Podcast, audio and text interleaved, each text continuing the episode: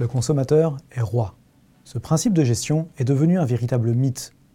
Pendant longtemps, en sciences de gestion, on s'est préoccupé quasi exclusivement de satisfaire les consommateurs, en présumant de leur bon droit, de leur bonne foi et de leur rationalité. Le mythe du consommateur roi est devenu un discours fondateur pour les gestionnaires qui n'était pas remis en question, qui n'était pas critiquable. Pourtant, depuis le début des années 80, la déviance des consommateurs apparaît de façon croissante dans la littérature en sciences de gestion. Que dit-on? Que les consommateurs n'ont pas toujours raison et que leur comportement dépasse souvent les limites de l'acceptable. Quel comportement? Des incivilités à l'agression physique, en passant par les réclamations frauduleuses et la méconnaissance des us et coutumes propres à un secteur, ils prennent des formes variées.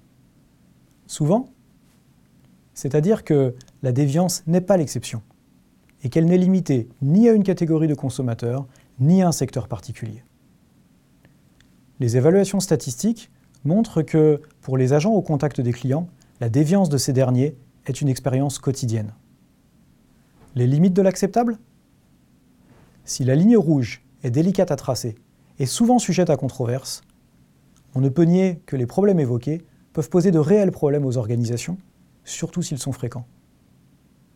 En effet, au-delà du coût financier qu'ils représentent pour une organisation, ils affectent les autres parties prenantes de la relation client, au premier rang desquels les autres clients et les employés au contact.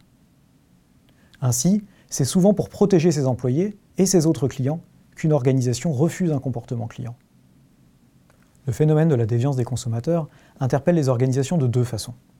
Premièrement, dans une perspective qu'on peut qualifier d'instrumentale, il s'agit, pour une organisation qui ne souhaiterait plus tolérer ces comportements, de trouver la bonne réaction. Elle peut modifier ses processus, former son personnel en contact, mobiliser des experts, ou encore utiliser le cadre légal pour prévenir la déviance. Mais le management de la déviance des consommateurs, c'est aussi, et peut-être plus fondamentalement, le management de la relation client normale. En creux, en effet, toute réflexion sur la déviance est une réflexion sur les normes acceptables que se donne une organisation dans sa relation à ses consommateurs.